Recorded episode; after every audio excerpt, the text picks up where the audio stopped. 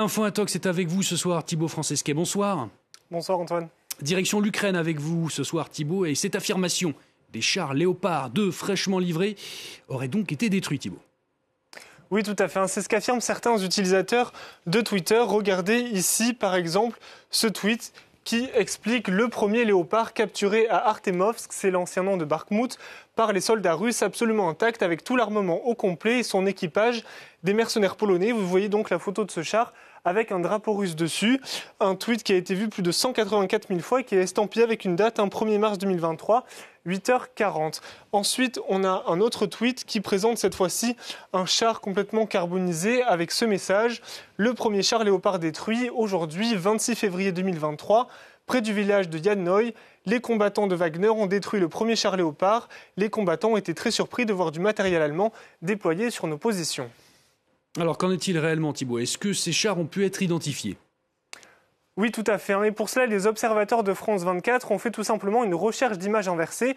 Et sur la première photo du char avec le drapeau, ils l'ont retrouvée ici, regardez, où en fait, elle apparaissait en décembre 2006, donc il y a plus de 16 ans, sur un site russophone. Et la seule différence, vous voyez, si on reprend la photo de tout à l'heure, c'est qu'il n'y a pas le drapeau russe, un drapeau qui a en fait donc été rajouté artificiellement, puisque vous voyez que tout le reste de la photo identique. Sur la deuxième image maintenant qui présentait le char carbonisé, là les observateurs ont retrouvé sa trace sur un site euh, russe toujours qui s'appelle Top War, qu'on a traduit la, page en français. Et vous voyez avec ce titre Char turc léopard complètement détruit en série avec une date 5 février 2018.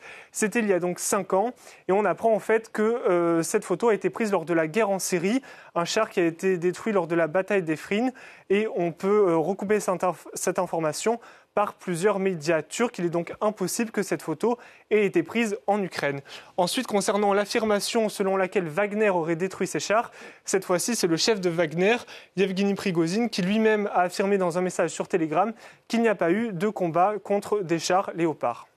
Pas de chars Léopard 2 donc détruits en Ukraine, on l'aura euh, compris. Une autre info qui circule toujours sur l'Ukraine, Thibault, elle concerne des propos soi-disant chocs du président Volodymyr Zelensky.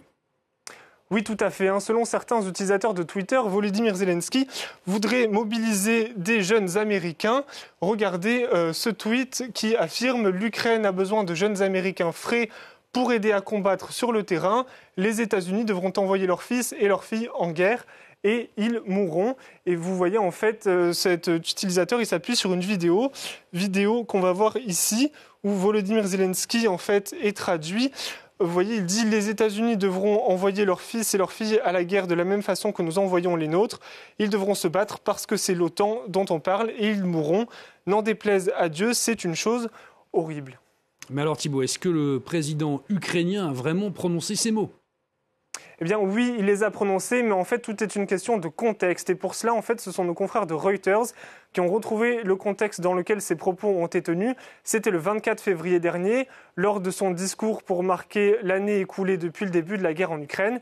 Et en fait, dans cette conférence de presse, Volodymyr Zelensky, il répondait à un journaliste américain qui lui demandait d'abord Monsieur le Président, les sondages aux États-Unis suggèrent qu'un nombre croissant d'Américains pensent que les États-Unis soutiennent trop l'Ukraine.